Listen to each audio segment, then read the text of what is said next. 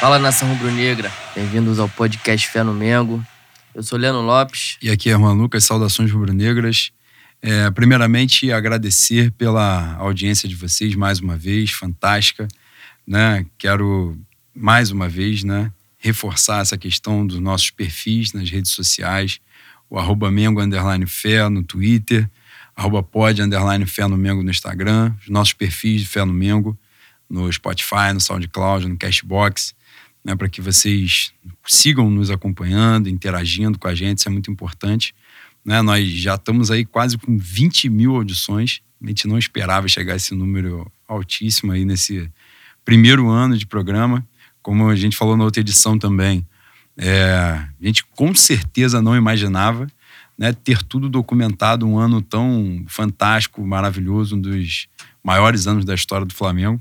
E a gente tem documentado jogo a jogo, né, pelo menos os sentimentos, né, as emoções e tal.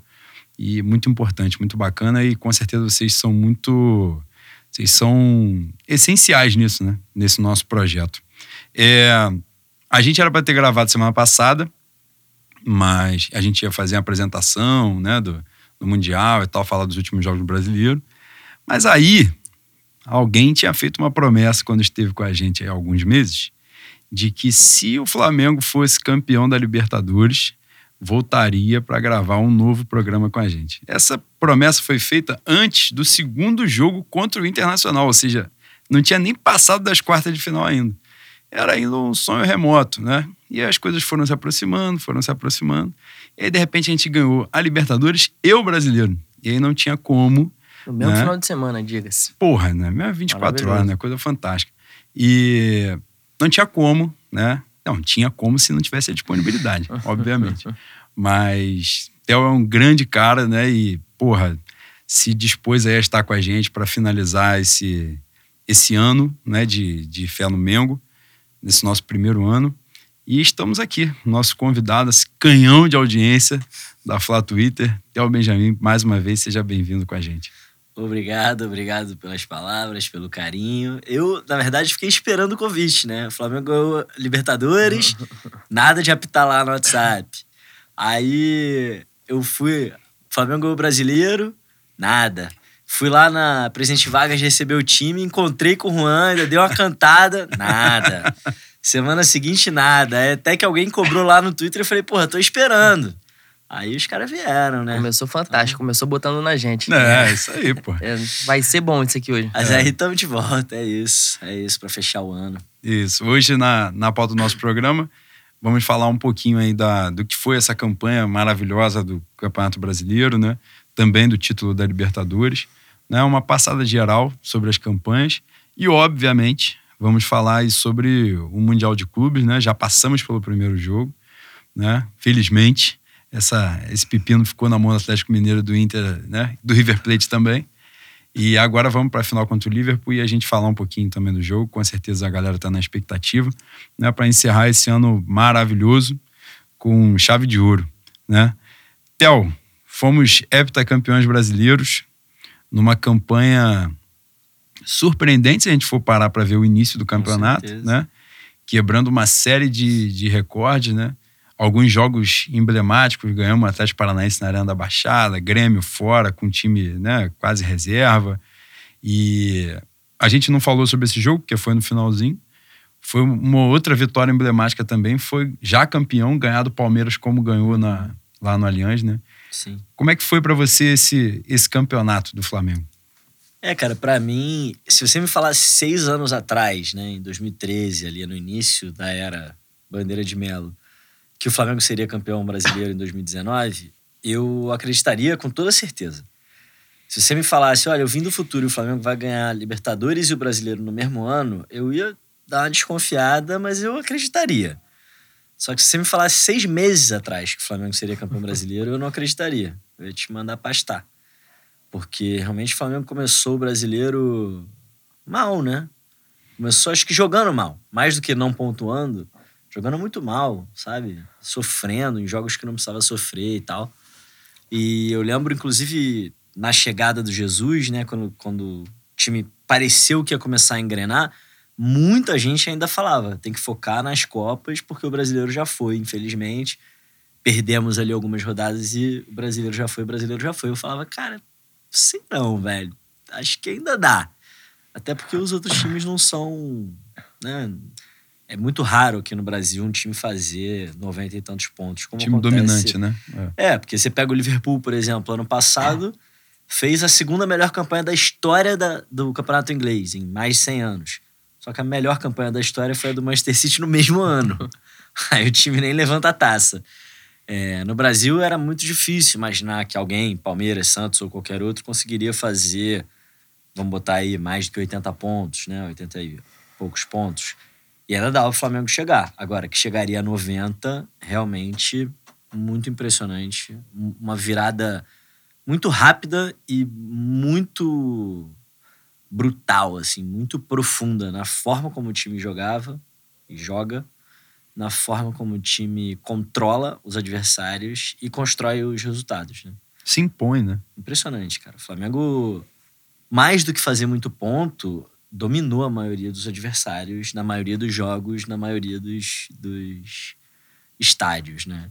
Então, realmente foi um ano, foi um segundo semestre surpreendente e impressionante. E outra coisa que chamou a atenção, a gente, eu e o Leandro estavam conversando uma vez também, que o time não afrouxou muito depois de ser campeão, né? Isso foi significativo, né? Ele vence o Ceará, não é? É o jogo seguinte, vence o Ceará de uma forma expressiva. Começa meio mais ou menos, toma um gol, mas logo depois se afirma.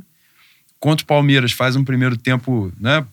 Pô, eu achei que o Flamengo nem apertou tanto, É, só que o domínio, a, a- como é que eu vou dizer? A discrepância de um time pro outro, coletivamente falando, era tão grande que o Flamengo, né? A gente estava se falando durante o jogo. Cara, e, e, na verdade eu acho que a gente não, não terminou o Campeonato Brasileiro com, com esse domínio porque eu acho que os caras seguraram pro Mundial, né? O Flamengo jogo e do Santos, Santos. Flamengo e Santos aqui no Maracanã foi um jogo bastante violento, principalmente no início do jogo. Eu acho que o, o time deu uma segurada temendo essa agressividade na marcação do Santos. acho que às vezes não é nem só. Não é nem consciente isso, sabe? Tem questão de adrenalina mesmo, cara. É difícil também chegou você lá, manter entendeu? a É motivação no manter. alto direto. A adrenalina, o, é, os caras usam muito essa metáfora, né, lá fora, para outros tipos de esporte, que eles falam de estar na zona, né, in the zone, ou em português às vezes a gente chama de estado de fluxo. Que assim, um piloto de Fórmula 1, quando ele entra no carro, cara, ninguém consegue ver uma curva a 300 por hora. Ninguém em estado normal. Você tem que entrar num estado mental em que você só vê a pista na tua frente, entendeu? É um estado mental diferente mesmo, né? Eles usam the zone falando muito do basquete, que é quando o cara tá na zona de arremesso, ele nem tá vendo o que tá acontecendo ao redor, sabe? Ele tá tão concentrado, tão concentrado que ele quase alcança um, um nível de consciência superior. E era um pouco a forma como eu via o time do Flamengo, assim. Só que a dificuldade de estar em estado de fluxo é que ninguém, nenhum corpo humano consegue manter isso por muito tempo, né?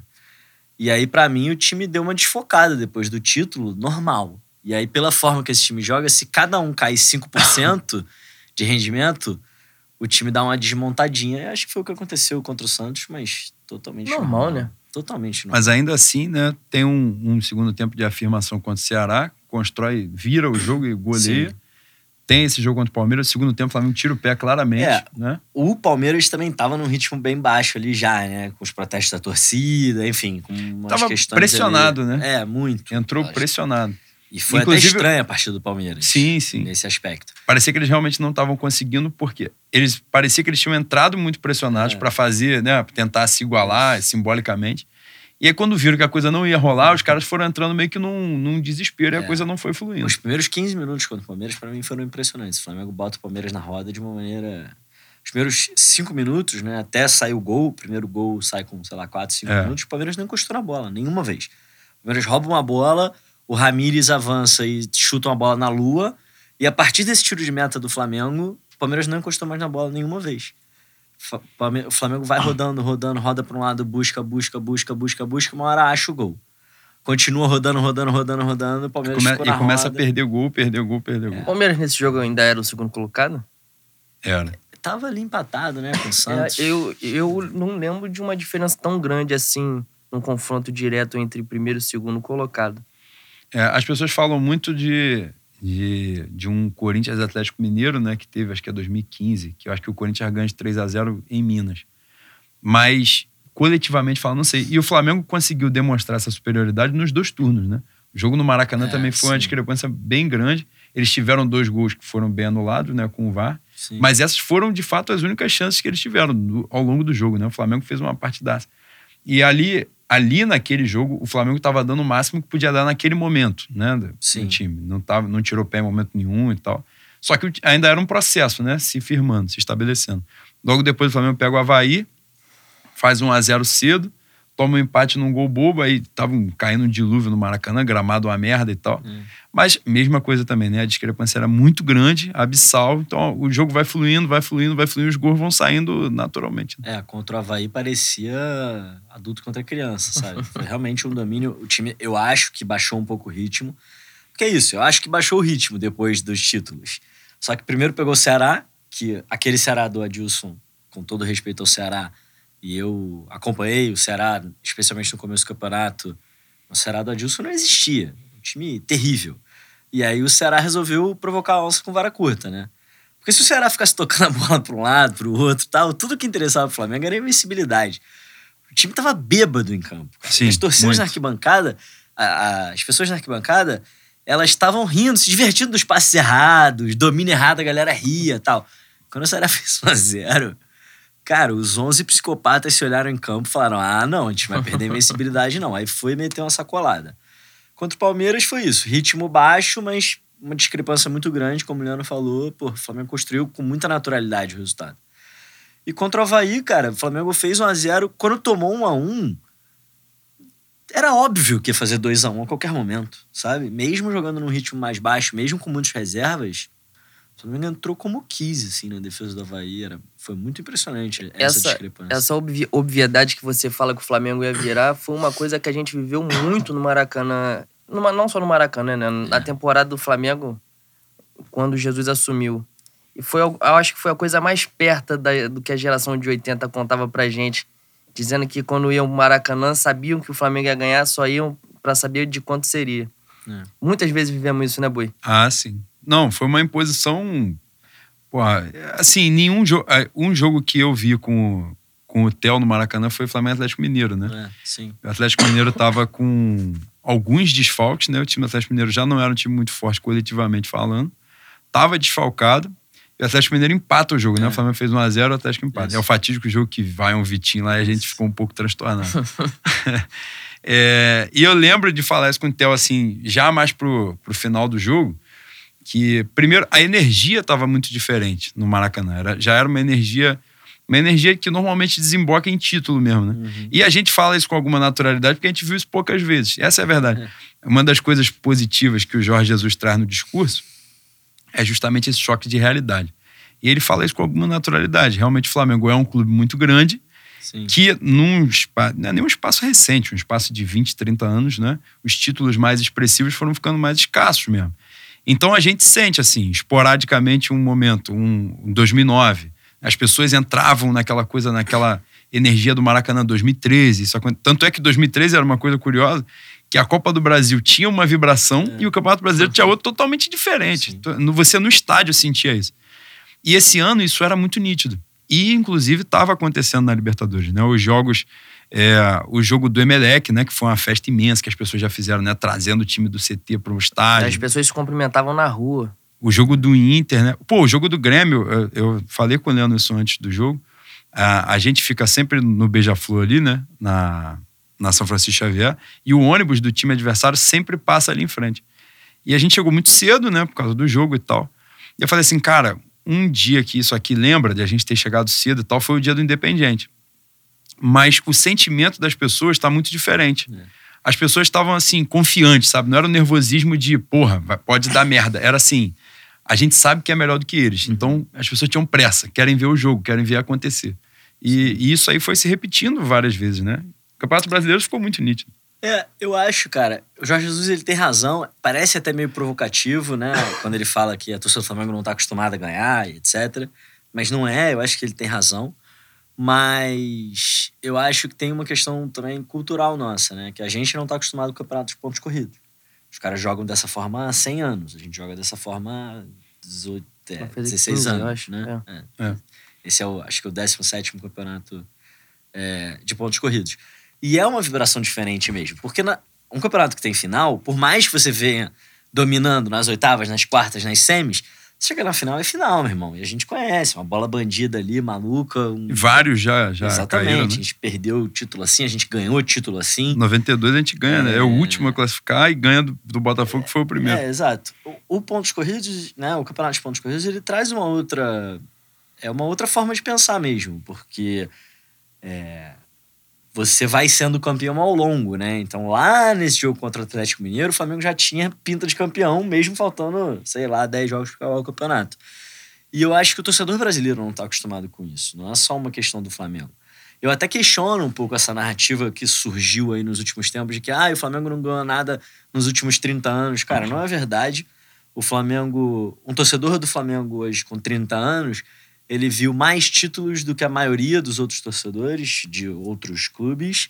É, nunca foi o top de nenhuma década, mas viu títulos em todas as décadas. Foi campeão brasileiro em todas as décadas, de- desde 80, é o único que fez isso. Se você pegar o Internacional, por exemplo, é um time chamado Internacional que ficou 100 anos até ganhar o primeiro torneio internacional. Tá? Sim. E aí ganhou um em 2006, ganhou em 2010 e nunca mais. É, já, já vão aí nove anos sem o Inter levantar nem brasileiro nem Libertadores. O brasileiro são 40 anos, tá? Pro Inter.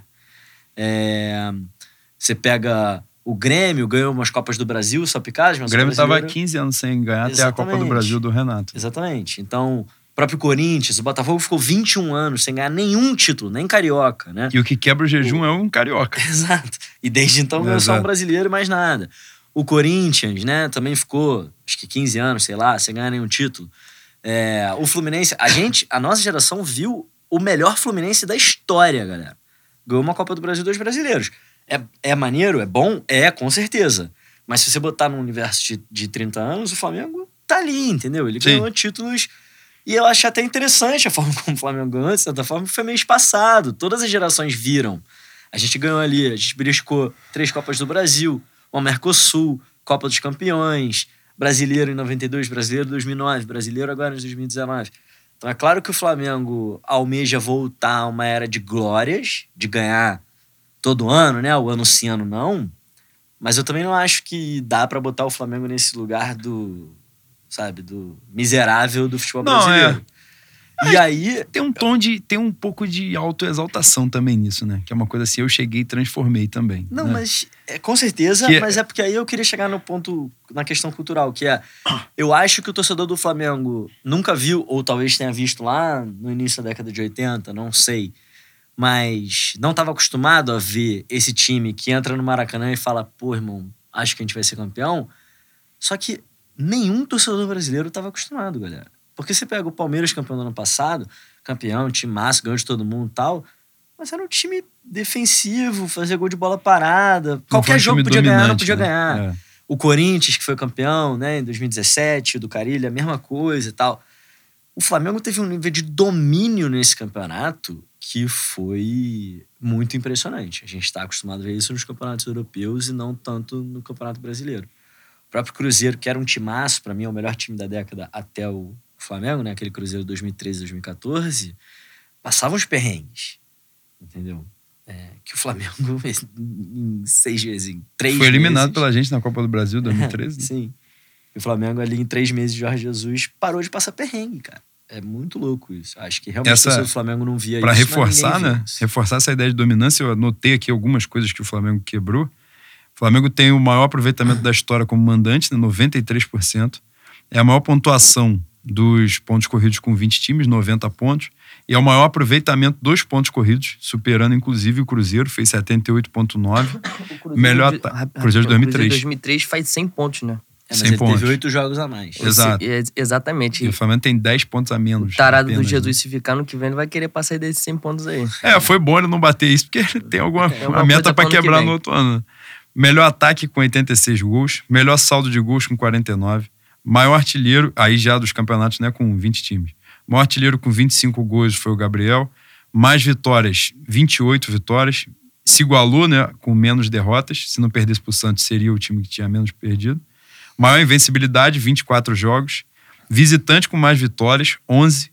Fez o melhor turno, 48 pontos. Foi o primeiro campeão com artilheiro e líder de assistência. Artilheiro Gabriel, líder o Arrascaeta, com 14. É, maior público, 69.846 pessoas contra o CSA.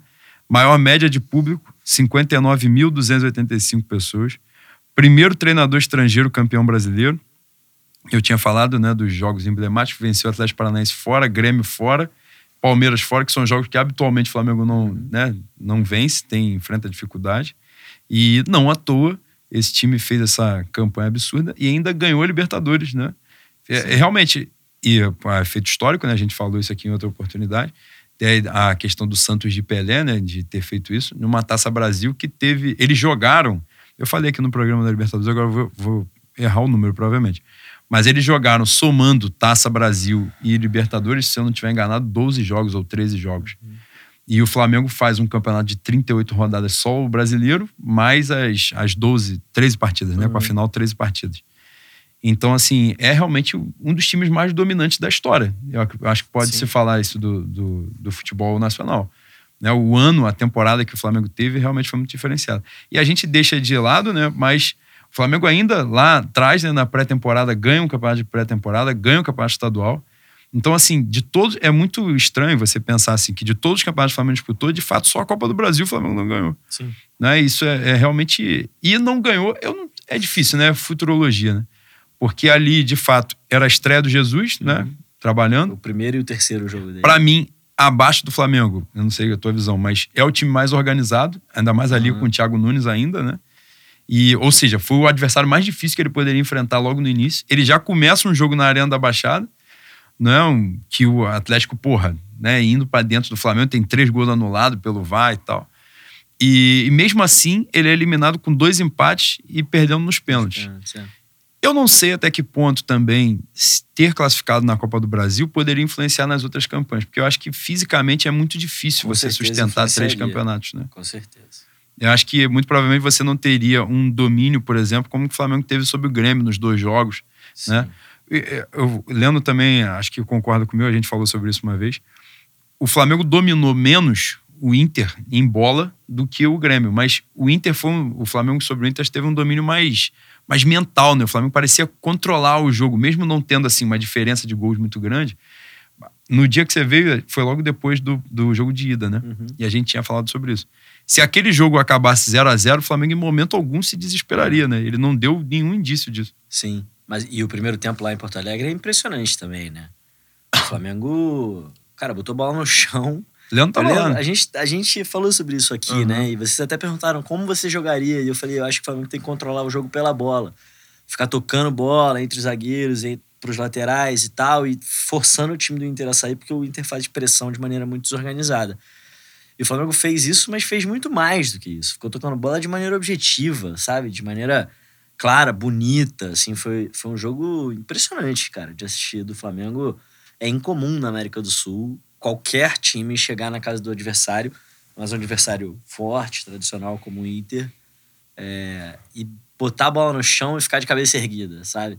Os primeiros 45 minutos, para mim, foram assim.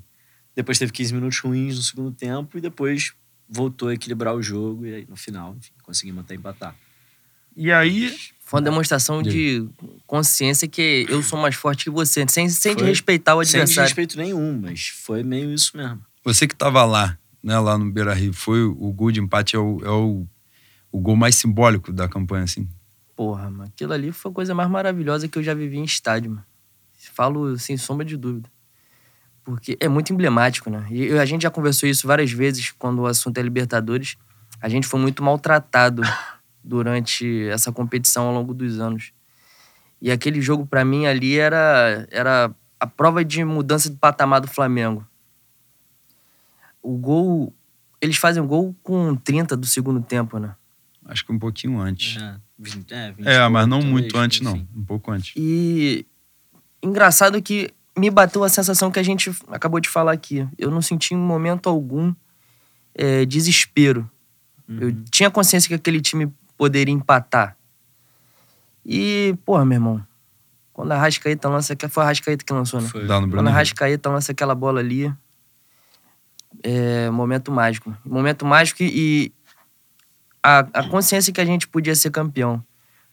Porque embora o Flamengo fosse mais, fra mais forte que o, que o Inter, a, eu acho que o Gaúcho tá mais estabelecido, tá mais acostumado a jogar é, mais copeiro, né?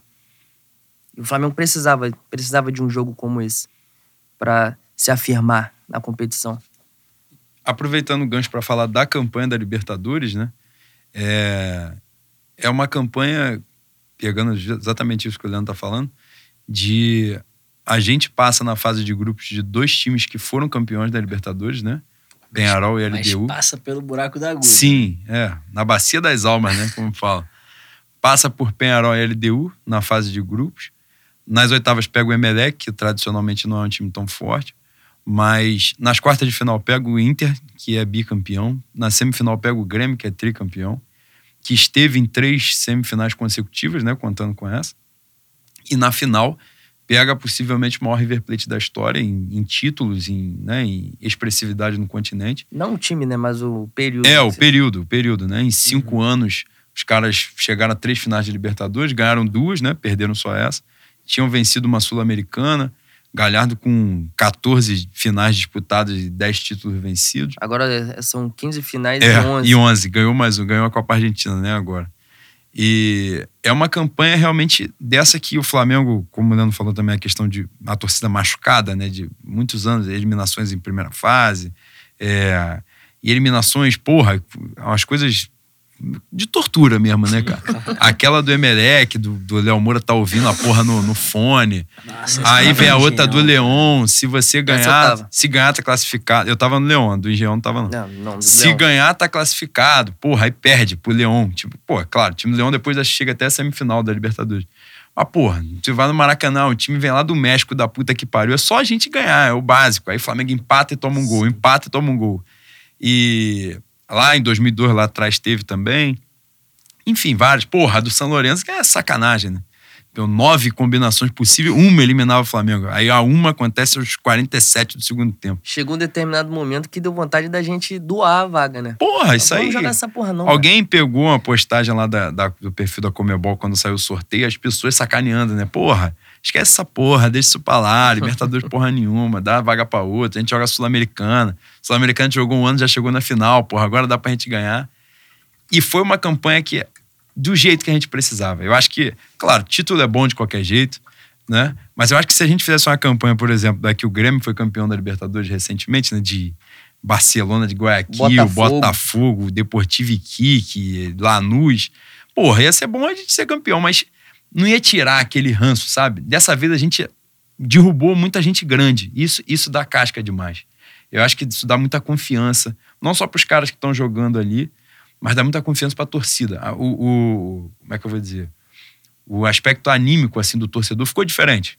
Porra, você chegar numa semifinal de Libertadores, pegar o Grêmio, três semifinais consecutivas e meter 5 a 0 nos caras, com os caras supostamente pedindo pro time tirar o pé, pô, é um negócio que você vive e observa assim, cara, a gente está vivendo um, um, momento diferente. Não sei se a tua impressão é, passa por aí. É, acho que sim. Eu acho que se realmente, né, se a gente não, se a gente só tivesse enfrentado times entre aspas de segundo escalão na Libertadores, os caras iam falar pra caralho, mas eles vão falar pra caralho nos próximos anos também, porque, porque eles falam pra caralho.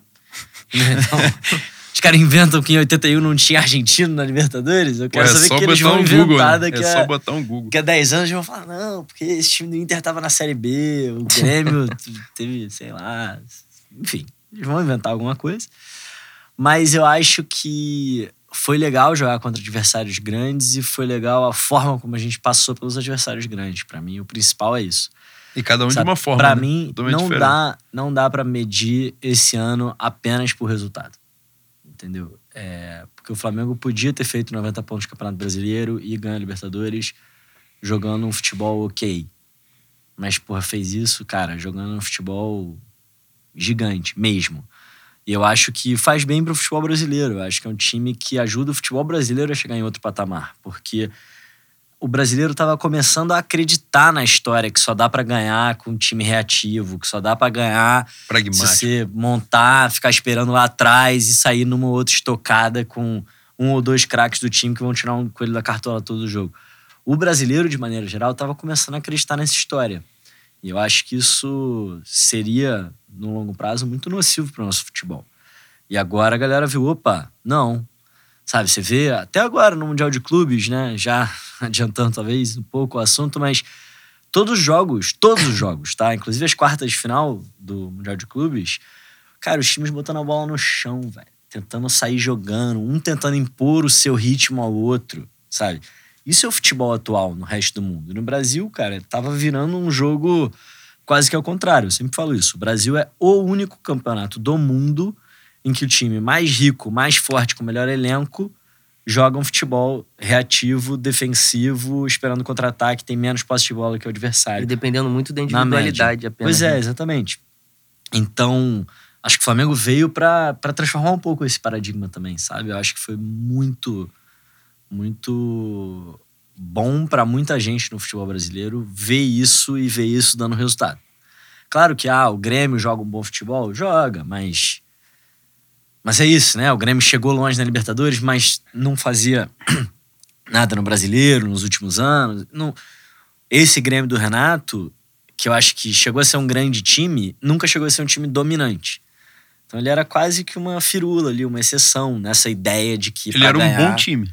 É, mas Um bom time. mas ele ele não desafiava de fato na cabeça das pessoas essa ideia de que para ganhar você tem que se defender ante qualquer coisa, enfim, tem que jogar esse futebol. E tem que, é, e tem que escolher Pobre. campeonato pra jogar é, também, né? Exatamente.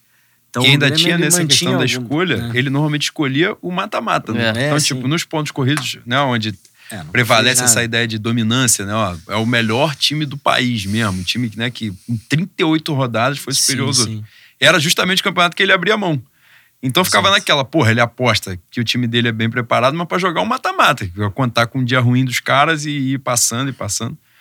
E realmente, você tinha falado antes aquela questão do, de repente, com o Abel Braga, o Flamengo não fosse campeão. Eu vou te falar honestamente, pela força do elenco, eu não diria que o Flamengo não fosse. Não, não Da conseguiria ou do afirmar Brasileiro? do brasileiro. Mas eu acho o seguinte, porque muita coisa mudou. por Nesse exemplo, ano? é. Porque, por exemplo, Porra, o Filipão, também. O Filipão sai por causa do Jorge Jesus. A Aham. queda dele é por causa do Jorge Jesus. Sim, sim. Porque o Palmeiras nitidamente caiu de rendimento e o Flamengo atropelou quando eles caíram. E aí vem o embate dos dois e aí ele é amassado no Maracanã, destruído. sim. Eu acho o seguinte: o campeonato, a, a, a ideia do, do trabalho de Jorge Sampaoli, entrei em algumas bolas divididas nos últimos, nas últimas semanas por causa disso. Acho um bom treinador, acho um bom treinador, mas acho que supervalorizaram o trabalho dele depois que o Jorge Jesus chegou. Tanto é que antes ele tomava muito mais porrada do que ele tomou depois. Uhum. E aí veio a ideia fantástica, né? Que, se é, que é fácil ganhar dinheiro né, na imprensa esportiva se você entrar na panela, é igual futebol. Se você entrar na panelinha certa, você tá bem. O cara fala: se não fosse o Flamengo, você- o Santos era campeão. Se não fosse meu pai, fosse minha mãe, tinha duas mães, porra. Isso aí é fato, é óbvio. O Flamengo é fora da curva. O Flamengo foi fora da curva. Só que, se o Flamengo não fosse fora da curva, o Flamengo estaria no campeonato. Estaria no De repente, campeonato. não dominante, com 90 pontos, mas de repente o Santos não seria aquele. É, você muda um monte de coisa. O que eu acho? Ah. O campeonato tenderia a ser mais parelho do que Uhum. ele realmente foi. Uhum. Porque houve um campeonato do Flamengo e houve um campeonato dos outros times. Sim. Né? Tanto, é que, tanto é que a disputa do próprio G6 né, foi uma briga de, de foice no escuro. Né? Os times São Paulo, Corinthians e Internacional ali entregando a vaga um pro outro e ninguém queria Sim. pegar, foram E até o final. é a mesma coisa, né? Exatamente. O Argel assume, faltando três rodadas, ele tem a cara de pau de falar que, que ele cumpriu com a missão dele fazendo 2,9. Sendo que se ele tivesse perdido os três últimos jogos, o Cruzeiro cairia. Sim. Assim mesmo, né? Então, é, eu, eu entendo onde você quer chegar, mas tem uma diferença fundamental, cara. O Flamengo jogava mal. Vamos ser Sim. muito sinceros, o Flamengo, durante um período, jogou o melhor futebol do Brasil em 2016, com o Zé Ricardo. Sim. Durante um período, jogou o melhor futebol do Brasil em 2018, com o Barbieri. Esse ano, 2019, com o Abel, não teve nenhum lampejo de chegar perto dessa denominação. O Flamengo fez três bons jogos com o Abel. É, LDU aqui no Maracanã, foi um bom jogo. Foi o único bom jogo da, da primeira fase da Libertadores. Talvez contra o Pearol lá você possa até dizer que foi um bom jogo, eu não acho tão bom, mas ok, razoável.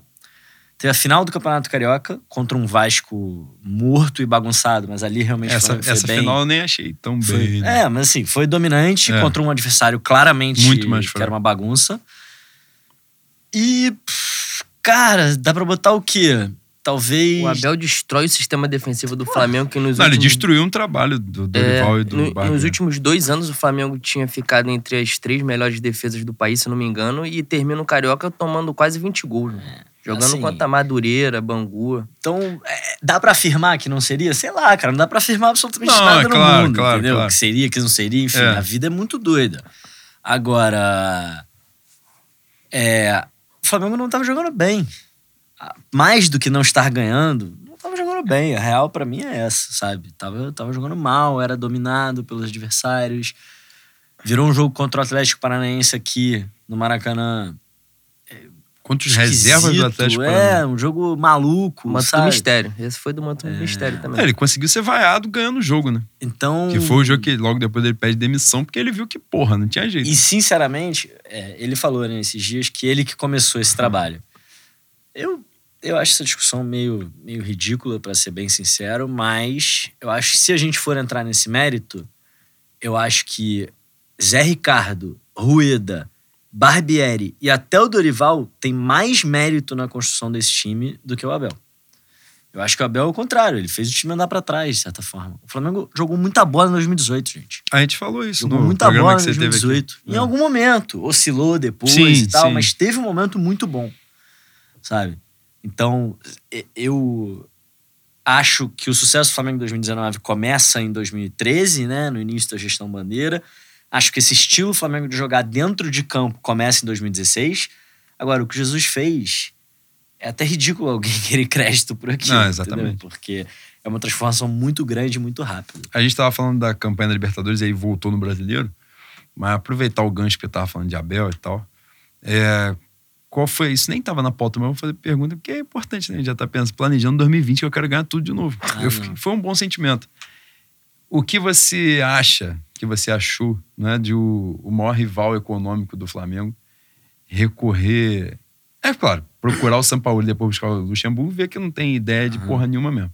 Mas que eu falo assim, o que você achou de o maior rival, né, em poderio econômico do Flamengo recorrer a Luxemburgo em 2020? Cara, é, eu acho, o Luxemburgo, acho que o Luxemburgo entende pra caralho de futebol, tá? Muito mais do que as pessoas. Supõe, né? É, enfim, dão crédito, porque ele é um personagem, né? Acabou virando esse personagem. Agora, o Luxemburgo, a meu ver, tá? Na minha opinião, eu respeito pra caralho o Luxemburgo, acho que foi um grandíssimo treinador. É, mas ele já deu várias declarações, por exemplo, se mostrando avesso ao uso de dados no futebol.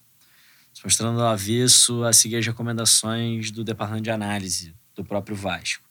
Ele deu uma, uma palestra uns dois meses atrás, ele falou assim: ah, e analista de desempenho é muito complicado, que os caras vêm com muita, muita, muita informação. Futebol lá tem tanta informação assim. É, o que eu acho que talvez o Luxemburgo não tenha percebido é que se ele tivesse entrado na era dos dados, talvez ele fosse o maior treinador brasileiro da atualidade. Porque juntaria um baita conhecimento de futebol com uma grande experiência que ele tem em time grande, em time pequeno, em time campeão, de vários jeitos e formas, etc., com a modernidade no futebol, que é exatamente o uso dos dados e pesquisa, análise dos adversários e tal. Então, até onde eu sei, por exemplo, tá? algumas pessoas comentaram isso comigo, o Vasco parou de pagar o Instat, que é a plataforma de dados que os clubes usam, tá? O Instat, bicho, é o seguinte, tu entra lá, você bota assim, é, Everton Ribeiro, últimos 200 jogos eu quero ver todos os dribles que ele deu na ponta direita. O bicho psh, te dá um vídeo disso. Irmão, como você não quer ter isso, entendeu? É tipo uma varinha mágica na mão de um treinador.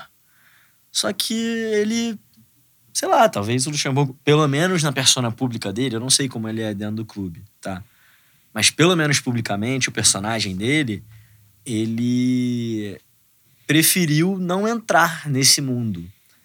E aí, realmente. E alimentar mim, um determinado personagem. Mas não É, tinha lenda e aí- que o São Paulo era meio assim também? E pra mim, cara, ele fala ficou isso, no né, passado, entendeu? É, acho o Luxemburgo um baita treinador, mas ficou no passado. E aí eu acho que o.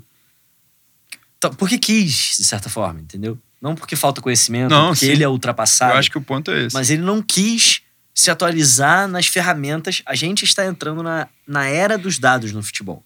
tá? Várias outras segmentos, né? vários outros ecossistemas econômicos já entraram, já passaram pela era dos dados. O futebol está engatinhando ainda nessa história. É, mas vai ser cada vez mais importante. E aí eu acho. Realmente, a escolha do, do Palmeiras pelo Luxemburgo é qual é o futuro que o Palmeiras almeja para si. Sabe? É isso que eu acho estranho. Então, achei uma escolha realmente ousada. Na tua visão, a tendência é aumentar a discrepância? É. O cenário agora é Eu esse. acho que é. Até porque eu acho que tá claro que o Flamengo tá bem longe do auge. Acho que o Flamengo melhora em 2020. Melhora, inclusive, elenco. Sim, é. Assim, Além da coisa- bola o jogada, primeiro texto que eu escrevi quando o Jorge Jesus chegou no Flamengo, muita, é, foi um texto. Meu Twitter era bem pequeno, na época muita gente não leu. Mas era sobre a atuação do Jorge Jesus no mercado de transferências quando ele passou pelo Sim, Benfica e pelo sim. Sporting. E. a do Benfica é absurda. né? chocante, É, A chocante. do Benfica é absurda. tá? Realmente chocante. Então, você imagina esse time do Flamengo com uma janela de transferências inteira, cheia da grana pra gastar, uma pré-temporada inteira e ainda três meses de campeonato estadual pra testar, botar esses caras pra jogarem, testar formação, fazer variação, não sei o quê. Fora que os jogadores que já jogaram com ele, né, estão agora muito valorizados. Sim. Então ele pode perfeitamente é, pegar um jogador. Pe- Leandro já falou isso também aqui no, no último programa. Né, da questão do. Quando os jogadores chegaram, ah, esse aí veio da segunda divisão da Espanha. O Bruno Henrique nunca ganhou nada, tem 28 anos e tal. Uhum. Se você for parar para ver, né, for pensar nos jogadores, os caras que são realmente diferenciados não são todos os 11. Só que você teve um treinador que conseguiu extrair de fato o melhor de cada jogador que é a desse. função do treinador. Exatamente. É uma das por isso que ele é fantástico, e por isso que o Flamengo foi dominante. Mas são jogadores que você vê, muitos, né? não estou dizendo todos, é claro, que alguns. Porque aí também entra uma parte que não é só o componente financeiro, entra o cara que é a identificação, Claro. que é o cara que. Identificação não só com o torcedor, mas com o próprio time. Por exemplo, o. o Bruno- você acredita nisso, né? Que o Bruno Henrique hoje é mais importante pro Flamengo Eu do que o falei isso Gabigol. aqui. O, o Bruno Henrique, por exemplo, porra, ele jogou a bola que ele nunca jogou na vida dele. Sim. Ele teve bons momentos, teve. Só que ele chegou a um patamar, como ele brinca, né, na questão do outro patamar, de é o cara muito decisivo. Ele é o cara que você olha pra ele e vai assim, pô, ele tá flutuando em campo, cara. Ele tá enxergando tudo. E Ele, ele não é enxerga só os decisivo espaços. fazendo gol, né, cara? Juan, Se você pegar ao longo dos anos, ao longo do ano, a quantidade de vezes que ele sai pra infiltrar, pra dar o passe. O gol da Libertadores, muita porra, uma gente jogada dele-. Os caras estão falando, ah, mas também com uma dupla de ataque Gabigol e Bruno Henrique é fácil. Essa era a dupla de ataque do Santos É, ano passado. exatamente. O Santos tinha mais. Era o Rodrigo, né? Era. Rodrigo. Cara, o ataque do Santos ano passado era Bruno Henrique, Gabigol e Rodrigo, que é um baita jogador. que é cracaço. Então, assim, é muito engraçado hoje, porque o nome disso é engenheiro de obra pronta, tá? Você vê a É obra pronta tem, e é depois você mais diz tem, o, que, o que aconteceu. É, irmão, assim é fácil. Então agora, no final da temporada, os caras estão falando, ah, com esse time qualquer um ganhava. Mas no começo do ano, Não, mas Rodrigo é. Caio era zagueiro de condomínio. O Maria era a segunda divisão da Espanha. O Rafinha nunca tinha ido pra seleção. O Gerson era tava soninho. velho. O Gerson tava com sono, foi um absurdo quanto pagaram nele. O Arão o era Arão, Arão. era um merda. O Bruno Henrique. A Rascaeta era, era pior que o Rodriguinho, como o O- Lica lembrou no último programa. Pior que o Rodriguinho e que o Marquinhos Gabriel, Puta tá? que o Que o Cruzeiro ele contratou dois melhores que o Arrascaeta com o dinheiro da Arrascaeta. Ninguém é algemado falar uma porra dessa. O Entendeu? maluco falou 70 quilos de alcatra ao vivo. Esses dias, esses dias alguém ressuscitou o Sport TV, eu acho, sei lá, fez uma seleção da Libertadores, no começo da Libertadores. Quantos jogadores do Flamengo tinha? Ah, é, Zero. É, zero. Tinha quatro do Cruzeiro, E três se eu não do tiver Grêmio. enganado, tinha o famigerado Rodriguinho Tinha na seleção. Rodriguinho, é, tinha Rodriguinho, tinha Dedé, tinha um outro do Cruzeiro, tinha Cássio, tinha. Tinha todo mundo. Só não tinha ninguém do Flamengo. Aí agora que o time é campeão, ah, com esse time é fácil. Irmão, desculpa, não é assim que a banda toca. E de fato, um dos papéis do treinador é tirar o máximo dos jogadores. Eu sei que a gente vai falar de Liverpool aí e tal, e eu acho, a meu ver, essa é a magia do Klopp, assim como do Guardiola. Sim. O que o Guardiola fez com o Sterling é sacanagem. É bruxaria, mano. É O que bruxaria. o Guardiola fez com o Kevin De Bruyne é sacanagem. O Sterling era ruim antes? Não, não era. Era um bom jogador. O Kevin De Bruyne era bom jogador. Mano, os caras se tornaram monstros do futebol. Da mesma forma, o que aconteceu com o Bruno Henrique, com o Gabigol, com o próprio Rascaeta, com o Arão. Você quer um exemplo melhor do que o Arão? Não, o Arão jogou futebol que eu tenho certeza que ele não acreditava que ele poderia jogar. O Arão hoje é o melhor meio-campista do Brasil.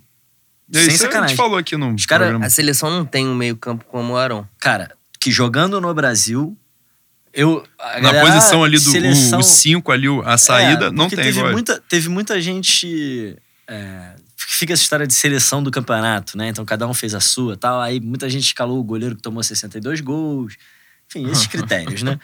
O, Teve gente que escalou o goleiro e o zagueiro E o zagueiro. defesa, que tomou 62 gols. é, o Tadeu agarra muito, tá? Não me leva mal. Fez um baita campeonato. Mas desculpa, pô, o cara é que nem se dizer que o Júlio César foi o melhor goleiro da Copa de 2014. Ele agarrou pra cacete, até a semifinal. Ele classificou o Brasil nas oitavas de final, na disputa de Chile, pênaltis, é. pegou muito, né, naquele jogo. Aí tomou sete da Alemanha. Tomou três da Holanda. Num campeonato de sete jogos, o cara tomou 13 gols. ele Tomou não pode 10 ser- gols em dois jogos. não pode ser o melhor do campeonato. Ele pode até, você pode até dizer, o Júlio César é o melhor goleiro que disputou esse campeonato. Ele não pode levar o troféu de melhor do campeonato, desculpa. Ainda que Mas ele enfim. não tenha falhado em nenhum dos gols, mas exato, simbolicamente. exato. é. Mas enfim. Aí tem essa coisa da seleção. Aí teve muita gente que ficou com vergonha de escalar o time todo do Flamengo, né? Logo de uma vez. E aí, ah, quem é que tira? Quem é que tira? Vamos. Aí a maioria das pessoas, o primeiro a sair era o Arão. E o segundo é o Everton Ribeiro. Cara, eu não respeito nenhuma seleção que não botou o Arão. Eu, sinceramente, boto o Arão antes do Gerson. Se fosse criar uma seleção. Na minha, eu tirei o Gerson. Se fosse criar. Eu botaria os dois, tá? Sinceramente. sim, Se fosse Eu, criar eu considerei o Arão e o Sanches, que eu acho que realmente foi um campeonato. Acho possível. mas acho poderia ser possível. o Gerson. Poderia ser Mas o o Gerson. campeonato que o Arão fez, gente, é uma coisa de louco. É, sim. Ele sim. jogou muito futebol, muito, muito, muito, muito futebol. E isso é mérito muito dele, claro, mas Jorge Jesus. Pela forma como montou o time, pela forma como orientou ele, né? Pela, pelas características novas que trouxe, pelas ferramentas que ele ofereceu pro Arão e que o Arão soube usar muito bem, mérito absoluto do Arão, mas, pô, o trabalho de Jorge Jesus nesse sentido. E esse time não ser poupado, né? O time repetiu o padrão de atuação, tanto no Brasileiro quanto na Libertadores, né? O jogo da Libertadores que o Flamengo distou, vamos dizer assim, é o jogo da final, mas porque é uma final, né? Eu, eu ali considerei vários elementos, claro, que você, né, no entendimento tático, porra, muito mais do que eu, mas eu e Leandro, a gente fez essa avaliação, viu o jogo junto e tal. Leandro pode falar um pouco mais sobre isso também. Aqui eu disse que achei diferente do que muitas pessoas tentaram vender, né? O River Plate, eu não consegui ver o River Plate dominando o jogo. O River Plate Não, não controla domina. o jogo. Isso. Ele tenta, né, anular o Neutraliza o Flamengo, e tal. Flamengo. É, e ele tem, ele é eficiente nessa estratégia Isso. no primeiro tempo. Como aconteceu, guardar as devidas proporções, também vai falar um pouco mais à frente do Al Hilal, né? Fisicamente, é muito difícil você manter uma estratégia dessa, né? Uhum. Contra o Flamengo, como teoricamente é muito difícil o Flamengo estabelecer uma estratégia dessa contra o Liverpool por 90 Sim. minutos. Porque realmente exige demais, exige demais, né? E o River Plate, nitidamente, com 65, 70 minutos de jogo, não aguentava. O Prato entra, dá uns três chutes lá do meio campo pra se desfazer da bola. Era, era simplesmente por isso. É, é muito engraçado que a galera falou isso, né? O River Plate finalizou 11 bolas. Uma foi de dentro da área, tá? Teve o gol e teve uma bola do Palácios também rolada pra trás, que o, Que o Felipe Luiz perde a a bola bola. pro Soares, o Soares rola pra trás. Foram as duas finalizações de dentro da área, sendo que uma pra fora e a outra no gol. Todas as outras finalizações foram de fora da área e todas para fora. Então, esse domínio realmente, enfim. Eu não acho que dominar é só finalizar mais, mas é, também eu concordo. Acho que o River não dominou o jogo, ele impôs muita dificuldade pro Flamengo. E tem um componente de jogo final também, né? Tem, tem um componente que eles acharam um gol com 15 minutos, cara. E o, o futebol, eu acho que o que muita gente não entende é que o futebol é o jogo de uma bola. tá? É o jogo de uma bola. No basquete, se você faz um primeiro quarto ruim, sai perdendo por 10 pontos, você volta pro segundo quarto sabendo que você vai fazer mais 40 cestas no jogo, você tem que fazer 3 a mais do que o adversário, 4 a mais, sei lá, tá? De 40 que Sim, você vai fazer. Futebol é um jogo de uma bola. Um jogo que você ganha com uma bola que entra dentro do gol. Então, um gol muda muito a característica do jogo. E o, Liverpool, o River Plate achou um gol com 15 minutos. Tá? Foi uma jogada bem feita, enfim, tramada, Mas tem uma falha do Felipe Luiz que não consegue dominar a bola na antecipação. E depois a bola passa entre o Gerson e o Marão. Se aquele cruzamento chegasse ali. E aí, nesse sentido, é que eu acho que a comparação com o gol do Al é um pouco ruim. Porque não houve um erro de posicionamento tão grande contra o, o River Plate, que o fato é que o Flamengo bloqueou o cruzamento. Só que a bola passou entre dois jogadores. Se aquela bola cruzasse a área do Flamengo 100 vezes, 99 o Arão ou o Gerson ficariam com a bola. Inclusive, se só o Arão estivesse ali, ele ficaria com a bola. Se só o Gerson estivesse ali, ele ficaria com a bola. Como os dois estavam, um deixou pro outro e a bola acabou passando. E o gol fez muita diferença, cara. O gol permitiu ao Liverpool picotar o jogo. O Liverpool fez duas. Horrível, o River horrível. Plate, desculpa. É, Já pode falar que eles vão perder 2x1 um, agora, não tem problema. o River Plate fez duas faltas nos primeiros 15 minutos de jogo e 16 faltas nos 30 minutos seguintes, tá? Até o final do primeiro tempo. Porque tava ganhando de 1 a 0 E aí você pode picotar o jogo. Você não precisa mais ter a posse Sim, de bola. Você só anula o jogo do adversário. Então, isso fez muita diferença na final da Libertadores, a meu ver. tá? E o Flamengo foi melhor, né, Leandro? No, naquele iníciozinho de jogo no final, né? na, na final, até tomar o gol, né? E aí tomou o gol e a coisa mudou. um. Ah, eu achei que o time tava bastante nervoso. É, eu até falei que quando a gente gravou depois da final, teve um lance pra mim muito emblemático que demonstrou nervosismo, que foi a, a falta que o Flamengo, Aham. a jogada ensaiada. Sim. Fosse qualquer outro jogo, aquela jogada ia ser gol. É, concordo totalmente. E os caras erraram. Eu falei, porra. Era um peso de 38 anos, cara. Pode ter jogado Copa do Mundo, pode ter feito caralho, ganhado Champions. É 38 anos de, de jejum no maior clube do país. Isso aí vai pegar na cabeça de qualquer um. E depois que entrou o gol do, do River, não tem como você não sentir, né? Só que esse time é diferente até no psicológico. Os caras voltaram. Eles sabiam que o River ia cansar. O Jesus, obviamente, deve ter falado isso no, no, no intervalo. E a gente conseguiu virar esse jogo. Mas eu achei um jogo bem abaixo. Embora a gente tenha, tenha tido bons momentos do- dentro do jogo. Não é, também. Claro, o Flamengo não dominou o jogo, né? Foi muito diferente dos outros jogos da Libertadores Uhum. e, do- e dos jogos, enfim, daquela reta ali mais impressionante do brasileiro. Se você me perguntar quem jogou melhor, eu até te digo que foi o River, mas o River dominou o Não, jogo. não, é, são coisas entendeu? totalmente diferentes. E era um adversário muito forte também, né? Às vezes as Não, pessoas falam forte. do River É Plate, isso.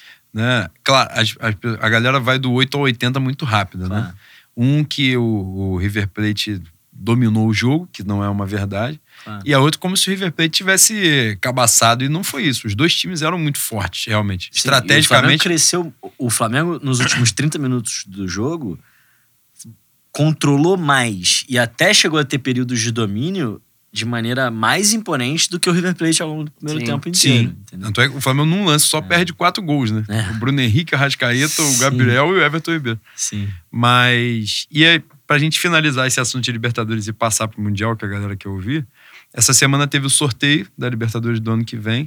O Flamengo tá num grupo com o Independente Del Valle, que é o time campeão da Sul-Americana. Sim, belo time. Júnior Barranquilla, que foi um time que a gente enfrentou na Sul-Americana né, em 2017. E o último time pode vir entre seis Bom, times se não for o cara aqui. bobo, eu vou ficar muito. Mas possivelmente, né, ou o Cerro Portenho, do Para... os, os mais conhecidos, pelo menos, o Cerro Portenho do Paraguai, e o Barcelona de Guayaquil, na outro, não, do vai outro ser o lado. cara bobo. Mas seria. É, o, né, o cara bobo é bom no trocadilho, mas é lá na Venezuela, né? Lá na puta que Ah, pariu pra foda, viajar, né? cara. Tu não vai viajar também, Cara, eu cresci minha vida inteira vendo que não tinha mais bobo no futebol. Você acha que eu não quero ver o Flamengo e cara bobo? Pô, por favor, cara, eu quero muito esse jogo, entendeu? A quantidade. Você imagina uma reunião de pauta do jornal meia hora Puta Nossa, antes de um Senhora. Flamengo e cara bobo. Mas, Irmão, vale muito a Imagina vou o brilhante jornalismo esportivo da Fox Sport numa prévia de Flamengo, cara. Eles não Os caras não têm maturidade que lidar pariu. com isso. Não E. Flamengo Independente Del Valle já vai rolar uma prévia, né? Sim. Na Recopa, né? Sim. Que os dois times se enfrentam. Que eu até hoje não sei se são dois jogos, se é um São jogo. dois jogos, é- Recopa são dois jogos. O que é um jogo só é, é a tal Supercopa, né? Que vai ser pela primeira vez o campeão brasileiro e o da Copa do Brasil. Ah, sim. Vamos pegar o Atlético Paranaense em Brasília, numa data que já adiaram também, porque o time também já tá de Sim, férias. Tá uma sim. bagunça. Vai jogar essa porra com o Sub-20 também. Enfim. Antes de você passar pro Mundial, conta pra gente como você viveu essa final, Theo. Cara, é engraçado até. Muita gente me mandou mensagem, assim, quando eu escrevi né, o texto, a análise da final. Teve uma galera que falou: ah, conta escreve um texto mais né, emocional, assim, como foi e tal. E eu acho que eu não tenho muita história para contar dessa final, porque. Cara, eu me envolvi muito né, no futebol nos últimos meses, nos últimos anos, de certa forma, mas nos últimos meses eu caí de cabeça mesmo, como vocês sabem. E uma das coisas que eu vivi mais final do ano, que é engraçado até de falar, parece um pouco ridículo, mas eu fui, cara, me preparando psicologicamente para os jogos do Flamengo de um jeito diferente, sabe? Assim, de, tipo, eu saber que no dia seguinte eu ia ter que escrever alguma coisa, sabe? E você assiste o jogo é, de uma forma um pouco diferente, né? A gente já foi no Maracanã junto, você sabe que eu não, não fico ali fazendo Ah, anotação sim, sim. e sentadinho, mandando as pessoas abaixarem bandeira. Pelo contrário, eu torço, eu grito, eu O vibro. momento da vaia do Vitinho foi um Mas- belíssimo momento do estado de natureza. O Juan ficou louco nessa Fiquei hora. levemente ensandecido. Mas o. Mas assim, eu venho me preparando um pouco. Sabe, antes do jogo, eu passo por esse momento do se ganhar e se perder, sabe? Tentando é, analisar, especialmente antes do jogo, friamente o adversário. Então eu não venho ficando muito nervoso, por exemplo, antes dos jogos. Eu fiz uma live logo antes da final, né? Duas horas antes, e as pessoas ficavam falando, cara, como você tá tão calmo, velho? Eu tava chorando Eu nesse tava, momento. eu tava tranquilo, juro pra você, eu tava tranquilo. E eu cheguei na casa do meu camarada, que a gente ia ver o jogo, cara, muito tranquilo e sabendo que a gente podia ganhar, podia perder, enfim, que era futebol e vamos ver o que acontece. Primeiro tempo inteiro eu fiquei calado, quieto, analisando, vendo, enfim, vendo com o maior cuidado, mas quieto. Só que começou, cara, a me dar uma angústia muito grande. Não de que o Flamengo ia perder, mas de que o Flamengo ia perder daquela forma. Com os caras fazendo 150 mil faltas, né, um joguinho amarradinho, meio murrinhento, reclamando com o juiz e não sei o quê. Quando, logo antes do gol, o Gabriel faz uma falta que não foi falta, né? Ele rouba uma bola do Palácio na, na ponta É esquerda aquele do, do River. fundo, né? E aí o juiz marca a falta e aí ele dá uma respirada assim, né? Que eu depois até falei que achei que esse momento foi o momento mais importante da final. Cara, nessa falta, juro, assim, caiu um peso do mundo em cima de mim que eu falei, eu não tô acreditando que a gente vai perder assim. Que uma coisa era um jogo de trocação maluco, bola na trave, o goleiro dos caras pegou, a bola entrou aqui, não entrou lá. Eu tava totalmente preparado pra essa situação. Mas pra esse joguinho murrinhento, amarrado, Gizinho dando 52 faltas e não dando um cartão pros caras, caras demorando horas pra ter um lateral. Cara, começou a ficar muito pesado pra mim, muito pesado. E aí, quando o Flamengo fez o primeiro gol, bicho, geral, a gente tava numa casa que tinha uma varanda, geral correu pra varanda, ficou abraçado, pulando. Eu, eu tava sentado no sofá, eu tirei meus óculos, botei do lado da TV, fui pro canto da sala e deitei no chão, deitei sozinho no chão, fiquei respirando, falei, caralho, vai dar, mano. Eu acho que vai dar. Eu, eu realmente eu acho que vai dar. Claro que a segunda coisa que eu pensei foi a gente vai ter que jogar uma prorrogação com Diego, Vitinho, Everton Ribeiro, Rascaeta, Bruno Henrique e Gabigol. Não sei que formação é essa que Jesus vai meter, mas eu falei, caralho, eu acho que vai dar. E aí, todo mundo voltou, enfim, chamei todo mundo de volta, vamos, vamos, vamos pro jogo, vamos pro jogo. Mano, quando entrou o segundo gol, eu só. Tava todo mundo meio junto, assim, né? No, no sofá, tipo, já apinhado ali. E quando entrou o segundo gol, cara, a galera se abraçou e eu só ficava falando: calma, calma, vai dar, vai dar, vai dar, vai dar. Calma, calma, calma. Aí a galera, acabou, acabou. Eu falei, não acabou, não, mano, calma. É isso, né, cara? Você faz um gol aos 46, os caras também podem fazer uns É claro, 47, né? Então eu tava, mano, muito focado assim, cara. E aí, quando acabou o jogo, quando o juiz é, apitou o apito final, cara, sei lá, irmão, não sei nem descrever, assim. Acho que foi um, um sentimento novo, sabe? Eu. A gente foi pra varanda e eu só gritava, mas eu só gritava A. Eu não conseguia gritar nenhuma palavra, entendeu? Eu Não, e, e não era um grito. Sabe, um gritinho de alegria. Ah! Era um grito visceral mesmo, sabe? Um grito vindo lá de dentro, cara, sei lá, de uma, uma parada entrando em erupção, assim. E aí foi engraçado que no dia seguinte eu fui na casa de umas amigas que estavam fazendo um churrasco e a gente foi lá ver o jogo do Palmeiras, né? A gente se encontrou na Presidente Vargas, depois eu fui pra lá. E eu andei pra cacete nesse dia, cara. Muito, muito. Porque eu tava sei lá, numa outra energia. Então, eu andei da Glória até Presidente Vargas, depois da Presidente Vargas até o Catete. Enfim, andei, andei, andei. Aí quando eu cheguei lá, eu cheguei enrolado na bandeira do Flamengo.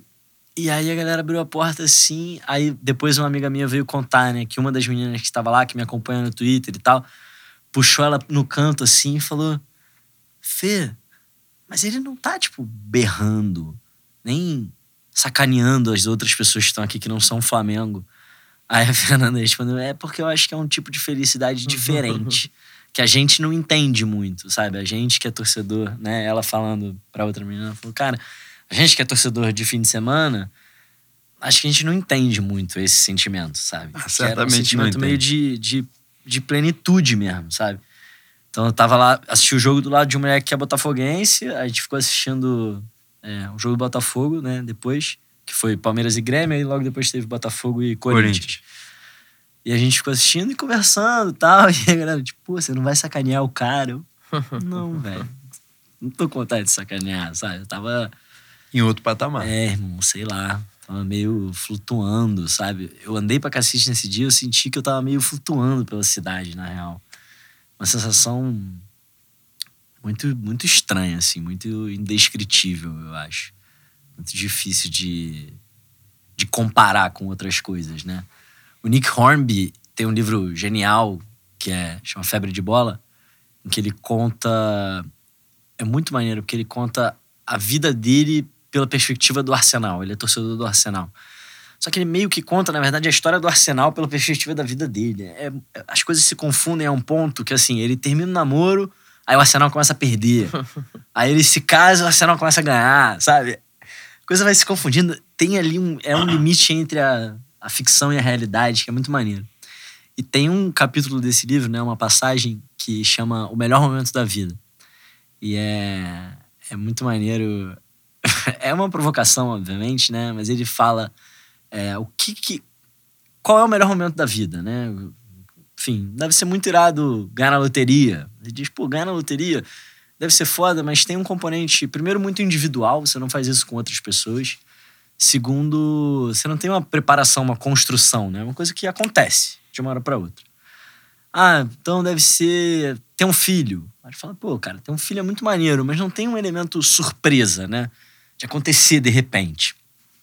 E aí ele diz que o melhor momento da vida, então, é um gol do título no último minuto contra o seu maior rival. Que, que ele fala, tem a construção para chegar lá, tem a surpresa, tem alguém tentando te fuder que você superou, tem o fato de ser muito importante, tem a experiência Tem coletiva. gente pra você abraçar, exatamente. Sabe? É, e ele diz: esse esse é o melhor momento da vida. E aí ele, ele termina falando assim: é, por favor, não lembro exatamente né, o texto, obviamente. Ele fala: por favor, não, não desconsidere, né, não pense mal de quem é, cita um momento esportivo como o melhor momento da vida. Não é que as nossas vidas sejam sem graça ou que nada tenha acontecido. É que simplesmente a vida real não tem a magia que esse jogo tem sabe? E acho que a gente viveu exatamente. eu Não acho que foi o melhor momento da minha vida, aquele ali, não. Mas. Mas é mesmo, cara. É um sentimento de magia, mano. O cara fez dois gols em três minutos, gente. Na A final gente- da Libertadores. Final da Libertadores, entendeu? É uma parada mágica mesmo. Que eu é uma coisa que a gente tá falando hoje já quase um mês depois. Pra quem não tinha nada, nada pra falar, ele falou quase 10 minutos, mano. É. Quando ele tiver coisa bem, pra falar, ele vai falar bem. 30. Desculpa. Coisa Não, linda. Não, bem. você tá, você tá É, você fica à maravilhoso. vontade, é isso. porra. Você pode falar o que você quiser. É, mas já passamos aí quase um mês, né? E essa ficha ainda não cai totalmente, né? Não. Acho que ela ainda vai demorar um tempo para isso se estabelecer, de que a gente ganhou uma Libertadores e tal. Isso é. E aí, falando, né? Aproveitando pegar o gancho para falar na última parte do programa, porque a gente fala de não cair a ficha por ter vencido uma Libertadores, a gente tá jogando um Mundial de Clubes, né? Eu falei isso na, na postagem lá para anunciar que você vinha hoje. Cara, eu no, no sábado eu fui jogar um futebol, uma confraternização lá e tal, e tava passando o jogo do Al Hilal com Esperança, né? Da Tunísia. E aí eu lembro que a gente, eu, o jogo de manhã, então a gente batendo papo, conversando, e alguém falou: Porra, alguém brincando aí, vai sair o adversário do Flamengo aí, a gente tem que observar. E eu achei graça daquilo. que eu fiquei, cara, eu cansei de ver esses jogos merda sem uma finalidade. Porque, foda-se, o cara que passasse dali ia pegar o Estudiantes, ia pegar, pô, sei lá, um time de São Lourenço. Então, pra mim, tanto, é, tanto faz. Exatamente. Tanto faz. River Plate, né? É. Não, quando era um time bom da América, ainda, ainda batia aquela assim, pô, realmente a gente tá distante dos caras pra caralho mesmo. Mas quando era um time meio cagado, pô, São Lourenço nunca ganhou a Libertadores, ganhou. Aí a gente, puta que pariu, os caras vão pegar o São Lourenço. Mas ainda assim você ainda via com distância, né? Sim, sim. Fala, é, pra gente tá difícil pra caceta mesmo. E aí quando eu me deparei com aquela realidade, né, tem a cena do voo pro Catar, né, e tal. Eu tava trabalhando, não vi, né, não acompanhei igual no dia do voo da, pra Lima, mas, cara, aquele momento de você ver o jogo, um jogo no Catar, né, aquele gramadinho, porra, tapetinho bonitinho, Pô, aquele estádio bonito pra caceta, sem gente dentro. Aí você fala assim, cara, o Flamengo vai jogar ali. Daqui a pouco, daqui a alguns dias, dois, três dias, o Flamengo vai jogar ali contra o time que sair daí. Ou seja, alguém vai sair daí para pegar o meu, que não vai jogar um jogo antes, vai chegar de boa. Então, assim, é um momento mágico. O, o jogo do Al Hilal foi ao longo do jogo, né? Eu tava falando antes que eu tive uma audiência faltando 15 minutos pro jogo. E quando cheguei em casa já tava Do Flamengo e o Ilau, né? Não, do Flamengo e Esperança. Não, Flamengo e Ilau, na terça-feira. Cheguei em casa já tava 1x0 pros caras. E eu tava tranquilo antes do jogo. Durante o jogo eu cheguei 1x0 pros caras. Porra, o Flamengo não tava jogando porra nenhuma. Eu fui ficando puto. Fiquei, pô, não é possível que a gente vai chegar aqui agora e cair na semifinal feio pra cacete. E ao longo do, do tempo e tal, a coisa. Eu fui ficando nervoso, mas o time foi melhorando. Segundo tempo, melhorou e tal, e construiu a vitória. A gente vai falar do jogo. Mas aquele momento, porra, olhar pra televisão. Eu várias vezes me pegava olhando pra televisão, pro placar lá, Flamengo é o Ilau. Aí eu ficava, bicho, o Flamengo tá pegando um time lá da puta que pariu e a gente tá jogando um Mundial de Clubes, sabe? E a gente pode daqui a pouco pegar o Liverpool mesmo. E isso é real. Ter o meu time contra outro time lá, Salah, Mané, Firmino e tal, os caras jogando com a gente. Ah, os caras estão à vontade, estão querendo jogar, não estão querendo. Foda-se, estão no mesmo campo, tá todo mundo junto ali, sabe? Correndo atrás da mesma bola. Para mim, essa ficha ainda não caiu. Não caiu nem a do título da Libertadores, não caiu nem que a gente está no Mundial de Clubes. Inclusive, é a razão pela qual eu não estou tão nervoso pro jogo do Liverpool. É justamente essa, porque, cara, eu realmente tô vivendo um sonho. No meu time eu vivo um sonho, assim. Acho que os caras chegaram no momento que o que você estava falando dos seis meses antes, né? Se há seis meses perguntasse se o Flamengo ia ser campeão brasileiro da Libertadores e tal. Porra, se há seis meses perguntasse se a gente ia jogar em Doha, em janeiro a gente anunciou Abel Braga, em dezembro a gente tá em Doha. Então isso é um negócio que não, não tinha, né, fundamento. E não é jogando a Copa Doha, né? Não, não é um, uma Copa qualquer, uma porra. Porque a gente começou na Flórida também. Né? Exatamente, né? é. Viagem internacional. Mas, cara, tem. mágico. Eu sei. Leninho, qual, é, qual foi a tua sensação né, diante daquele Flamengo ao Hilal? Foi, teve um pouco de deslumbre também de olhar assim para o campeonato? Eu fiquei meio estático. Até o primeiro gol dos caras, né? Depois desceu o convidado que, que eu já comecei a ficar um pouco mais transtornado. Mas é o que você. É tudo que você falou aí, cara. É, é muito doido. Imaginar o que, que era o Flamengo no início do ano, imaginar o que a gente viveu e ver um Flamengo ao Ilau. Puta que pariu. É, 2019 a gente tem que tatuar, mano. Tem que tatuar, independente de, de quanto vai ser o Flamengo e Liverpool. É, é um ano, é o que o Theo falou, é, é mágico, é a sensação de da gente estar tá vivendo uma realidade que não é a nossa, sabe qual é? Realidade paralela. A gente entrou num, num novo universo. É, é tudo muito lindo. E, mas falando do jogo, primeiro tempo acabou, achei que a gente, a gente ia tomar sacolada no segundo, né? A minha impressão era que o Flamengo não, não aguentava correr. Quantidade de. É, a gente estava falando aqui antes do, do programa começar. É difícil pronunciar o nome dos caras, né? Tudo.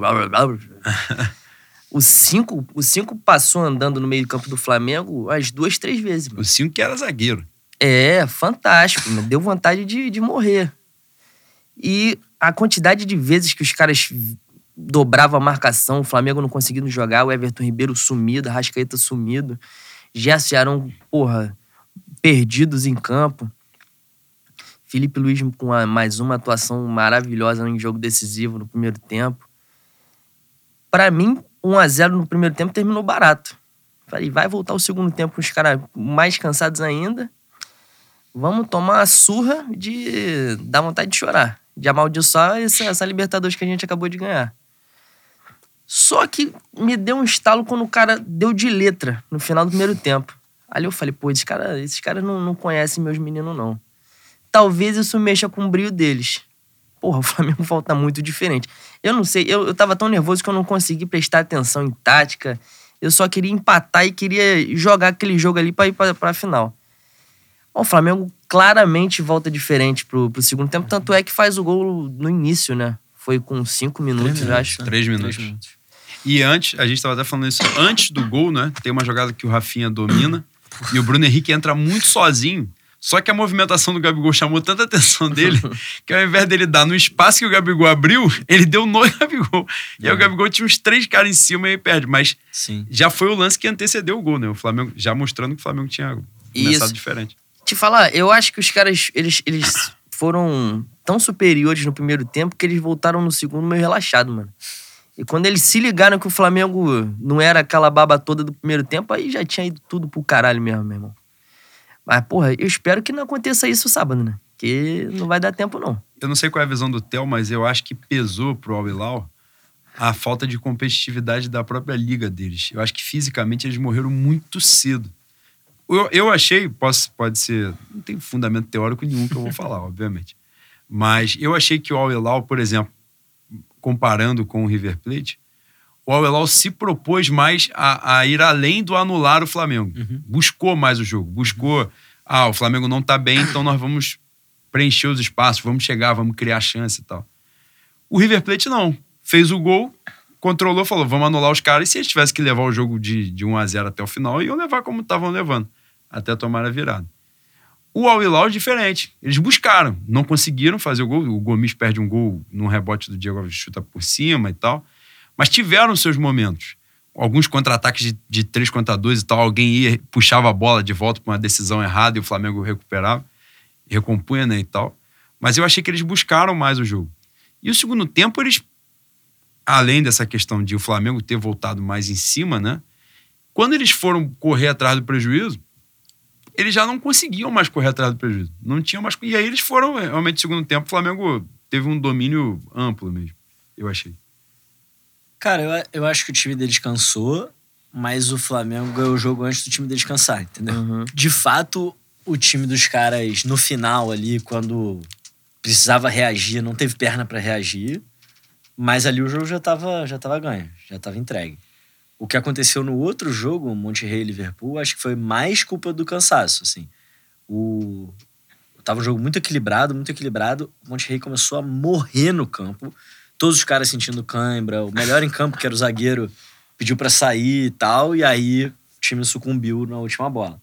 Não foi isso que aconteceu no nosso jogo. No nosso jogo, de fato, os caras cansaram, mas a gente fez o gol com três minutos do segundo tempo. Eles não estavam mortos ainda. Sim. é. Depois fez o segundo gol e criou outras chances, né? Criou oportunidades, ocupou o campo deles, enquanto o time deles ainda não estava tão, tão cansado. Depois o time pregou claramente. É, e até perdeu a cabeça, de certa forma, né? É, eu acho que a gente fica muito, muito nervoso, às vezes, vendo esses jogos. E aí, qualquer jogadinha dos caras a gente acha que é um perigo do caralho. E, e as nossas É. jogadas tem que Irmão, bater na trave pra gente achar que foi minimamente perigosa. Então, assim, em número de chances criadas no primeiro tempo, o jogo foi bem igual. O Flamengo tem uma chance com o Bruno Henrique entrando pela, pela ponta esquerda, que o, O cara vai se muito bem, recuperou, né? né? Muito bem. Conseguiu. Que era pra chutar de bico, né? Poderia, mas, ah, enfim, foi uma excelente recuperação É, lateral. muito bem. Tem no último lance do primeiro tempo a cabeçada do Bruno Henrique, que é um cruzamento lá no segundo pau. Ele tá absolutamente sozinho, ele tenta cabecear pro meio Sim. e o goleiro pega. É, enfim, tem outras jogadas que o Flamengo criou que tem algumas vezes situações de dois contra dois na área, o Flamengo chegar no fundo, se cruzasse, eram dois contra dois na área ali, a bola acabou não passando. Tem a bola que o- você falou da bola de letra, mas um pouco antes, o zagueiro tenta girar em cima do Gabigol, o Arrascaeta acaba roubando a bola Uhum.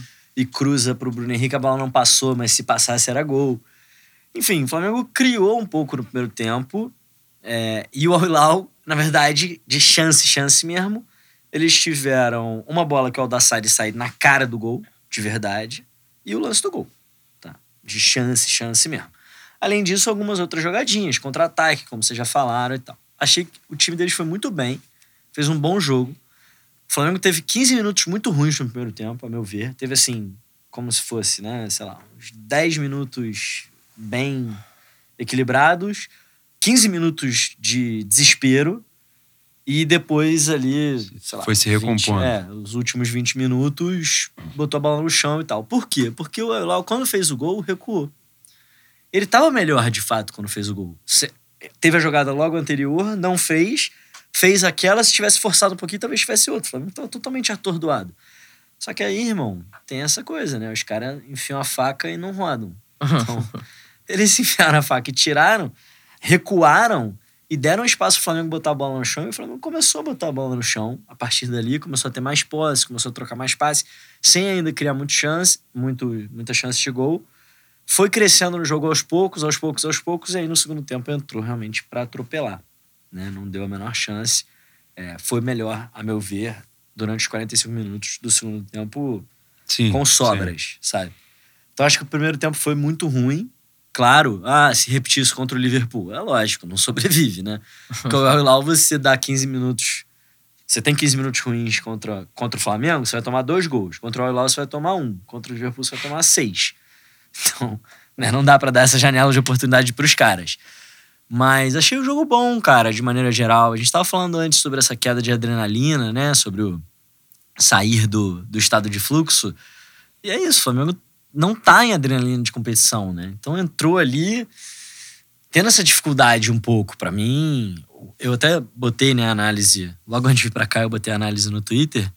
E a quantidade de erro bobo, de passe, de domínio nos primeiros 30 minutos é absurda. Mas depois esses erros vão ficando mais espaçados, eles vão acontecendo cada vez menos. E parece que o time entrou mais no jogo mesmo, ficou mais ligado. E aí começou a encontrar os caminhos, e aí, realmente, o Flamengo é melhor do que o Hilal. Né? E a gente passando por tão esperado jogo, né? Tanto essa, essa ideia do jogo de, ah, se o Flamengo repetir esse primeiro tempo contra o Hilal, passa muito pela ideia também do Liverpool repetir o jogo contra o Monterrey, que estava falando, pelo menos na minha ideia, da questão de adrenalina, né?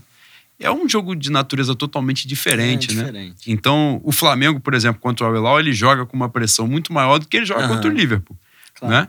E o Liverpool também, eu não vi o jogo, vi depois dos melhores momentos. Eu acho que influencia muito assim, sabe que a discrepância é muito grande, tanto é que poupa vários jogadores que tiveram problemas de lesão, mas pouparam vários jogadores. Sim. Os jogadores entram numa uma rotação diferente. É, lembra um pouco, guardar as devidas proporções, é claro, um pouco do Flamengo e Santos. O Santos entrou com uma disposição muito maior, a- tinha a sua técnica, mas tinha, tinha uma vontade, tinha um objetivo maior do que o Flamengo. Claro. E ontem o, o Monterrey tinha um objetivo totalmente diferente do Liverpool. O Liverpool sabia que a qualquer momento poderia ganhar o jogo. E o Monterrey sabia que para poder dar susto ele tinha que jogar o melhor jogo da vida dele. Sim. E aparentemente fez um, um ótimo jogo e tal. E qual é a sua perspectiva agora, né? Falando do jogo de sábado, o que você acredita para esse jogo? Cara, o Monterrey fez uma partidaça. É, eu confesso que eu não conheço o time do Monterrey, conheço alguns jogadores, a maioria dos jogadores, mas eu nunca tinha visto esse time jogar. E assisti contra o Alçade e ontem, contra o Alçade não achei que eles fizeram uma grande partida, mas ontem jogaram uma partidaça, assim. Talvez seja um time melhor que o do Flamengo até. É, só que eu acho que esse jogo não é um bom parâmetro para pensar no Liverpool. Principalmente, claro, faz muita diferença os jogadores que estavam de fora, tá? Firmino, Mané, Alexander Arnold são caras que fazem muita diferença individual, muita. Quem tava jogando no lugar deles era o Ox, o Shaqiri e o Origi. Milner. É... Não, o Origi até o... É, enfim. É porque não sei como que ele vai montar, né, no, no- na final. Pode ser que o Origi até jogue, mas é, pode ser que não. Enfim, esses caras acho que tem uma discrepância muito grande, mas principalmente a falta do Van Dijk, né, que é o zagueiro, porque jogou o Henderson, que é o cabeça de área, jogou na zaga. Achei que foi bem na zaga. Só que com o Henderson indo pra zaga, o Lalana veio jogar como esse volante de saída, né, como esse homem da primeiro, do primeiro passe. E foi muito mal. Eu, pessoalmente, não gosto do Lalana, acho um jogador bem abaixo do nível dos outros. E acho que nessa função é um jogador totalmente comum. Então acho que a volta do Van Dijk, além de incluir o melhor zagueiro do mundo na defesa dos caras, oferece a eles a oportunidade de passar o Henderson pro meio campo, que melhora muito a circulação de bola do Liverpool. Fora que o Van Dijk é um jogadoraço. né? É isso. Tem o melhor zagueiro do mundo É. na zaga, que não tinha, tinha um volante improvisado, e ainda um volante que dá o primeiro passe de maneira muito, muito mais qualificada do que o Lalana. Mas parece que o Van Dijk mais uma vez não, não foi a campo, né? Não treinou mais um jogo. É, vamos ver. Ainda vamos não ver ficou muito ou O que, não, que né? ele teve, né? A razão para ele não jogar. Parece que ele teve alguma doença ali momentânea. E ele, esse, mais um dia, ele não, não foi pro treino. E você, Lenin? Qual é a sua expectativa para sábado?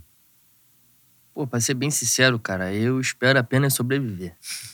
Tanto desportivamente quanto eu mesmo lendo fisiologicamente. eu, eu acho que, porra, embora o Flamengo seja o sul-americano que chega com mais condições de, de enfrentar o europeu, eu acho que esse Liverpool é, é também é o, o europeu que chega mais forte dos últimos anos. Mano.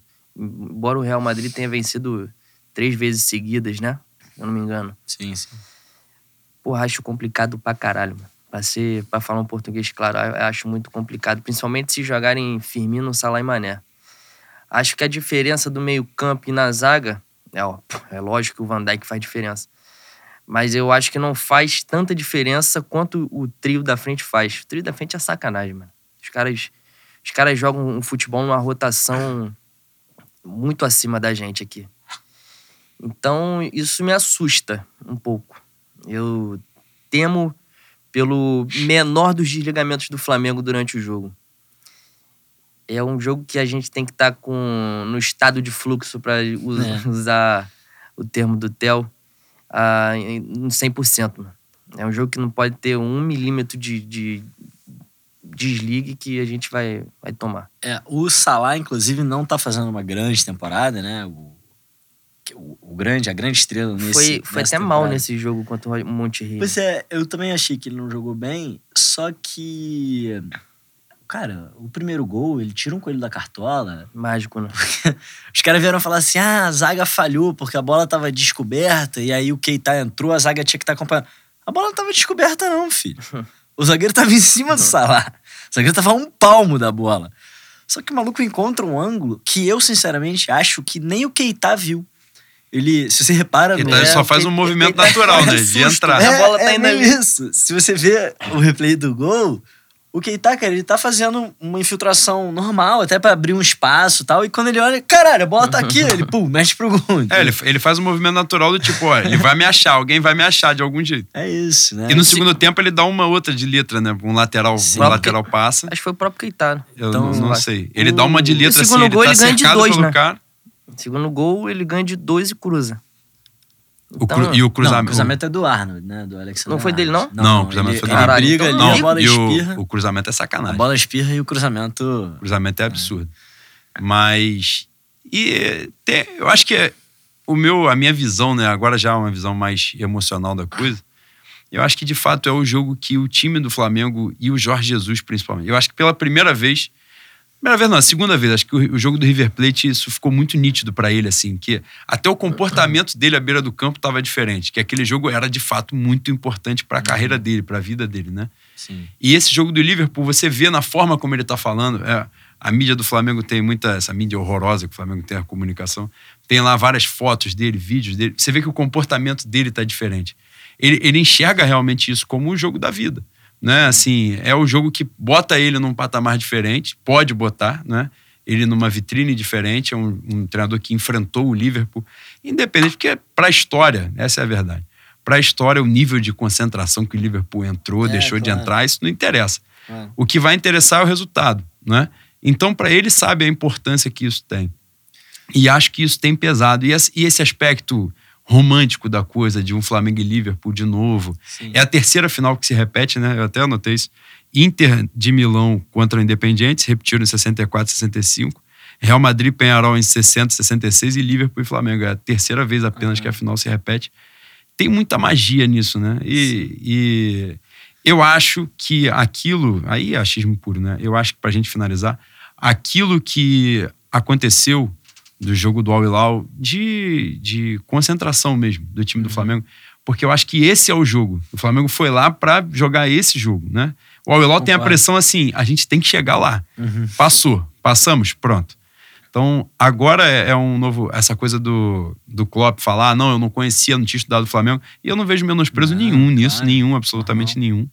O Flamengo já era diferente. O Flamengo já estava num final de temporada, né? Já almejou o Liverpool muito antes do Liverpool ao Flamengo. Até porque o Liverpool, foi campeão há seis meses, né? Sim, Foi campeão sim. há três semanas. E o Liverpool tá no meio da disputa, né? No meio da, tá muito bem na disputa, Sim, mas tá sim. no meio da disputa. Então, acho que o componente emocional é totalmente diferente. E eu, e eu acho que a tendência é o Flamengo, ainda assim, com toda essa magia da coisa, o Flamengo jogar mais leve. Ah, eu acho também ele acho. joga mais E leve. eu acho que a gente tem que estar mais leve, cara. Eu acho que a gente tem que entrar, né? A torcida.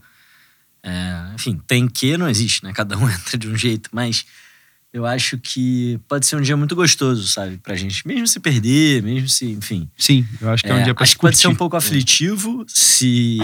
Porque, por exemplo, Real Madrid e Grêmio 2017 foi 1x0 só, mas não teve jogo, cara. O Grêmio tava fazendo muita força pra jogar, muita força, muita força, muita força. E o Real Madrid caminhando em campo, o Grêmio não, não conseguiu trocar três passes seguidos. Então acho que isso vai ser chato. acho que de Mundial, se eu não que estiver absurdamente acontecer. enganado, o jogo mais aflitivo foi Real Madrid e Kashima Antlers, né? Que o, Kashima acho que Abriu chega a abrir 1 a 0, 2x0, 1x0. Eu acho que abre 2x0, inclusive. É. E o Real Madrid empata e o jogo vai pra prorrogação. E na prorrogação, Sim. obviamente, né? Cristiano Ronaldo faz três gols. Mas enfim, eu acho que a gente tem que estar lá pra desfrutar, né? Eu escrevi um texto há um tempo atrás que, que falava isso, e aí muita gente até hoje me escreve falando isso, falando, pô, cara, realmente, desde que você falou pra gente desfrutar desse Flamengo, a gente, eu tenho visto de uma forma diferente. E é muito legal, cara, a gente tá lá. É muito legal estar enfrentando o Liverpool. É muito legal ter essa oportunidade. Eu acho que a gente tem que entrar leve pra desfrutar, seja o que- o que tiver que ser, será. E a verdade é a seguinte, né? Acho que até o Luiz, Luiz Portugal, falou isso outro dia. É, o Mundial, pra quem já tem, é a cereja do bolo. Uhum. Pra quem não tem, ele é obsessão. É, Quem já é tem. ele perfumaria. cereja do Ele falou é perfumaria. Então, É isso. o que tiver que ser, será. E palpite? Tem? Ah, 3x0, né? Flamengo. Flamengo. Dois de Nunes e um Adir. Lenin, tem algum palpite pra sábado? 1x0, gol do Diego, De falta? De falta. Eu sei que tu ficou inspirado naquela postagem, né? Ele com a camisa 10. Eu sei que você ficou. É, Theo, muito obrigado pela sua presença Obrigado. mais uma vez. Passou um monte de perrengue hoje para estar aqui mais uma vez, mas não abriu mão do, do compromisso que a gente tinha firmado e vem aqui. Você é um grande cara. E eu, aliás, a gente está com o tempo aqui apertadinho, mas só um pequeno espaço para você falar do lance lá do livro. Ah, sim. Então, eu vou decidi lançar meu primeiro livro. Ele se chama Outro Patamar: Análises sobre o Flamengo de 2019 e as lições para o futebol brasileiro. É um livro falando sobre esse ano de 2019, mas como a gente chegou até aqui, né, a construção desse time e os conceitos táticos que o Jorge Jesus usa. Vou ali fazer um jogo a jogo, especialmente no segundo semestre. É, o livro está agora numa campanha de financiamento coletivo, né, que é basicamente uma pré-venda coletiva. Então é benfeitoria.com barra outro patamar. A galera pode entrar lá e comprar um livro, dois livros, cinco livros, dez livros, camiseta especial que a gente fez junto com a galera do Artilheiro. É, tem uma edição especial que a gente vai fazer em capa dura e tal. Então vai ser bem legal se o pessoal puder entrar lá para apoiar o projeto. A gente já bateu a primeira meta, o que quer dizer que o livro vai acontecer. A gente já bateu a segunda meta, o que quer dizer que vai ter e-book. e A gente vai dar o e-book gratuitamente para todos os apoiadores. A gente já bateu a terceira meta, o que significa que o livro vai ser colorido para todos os apoiadores.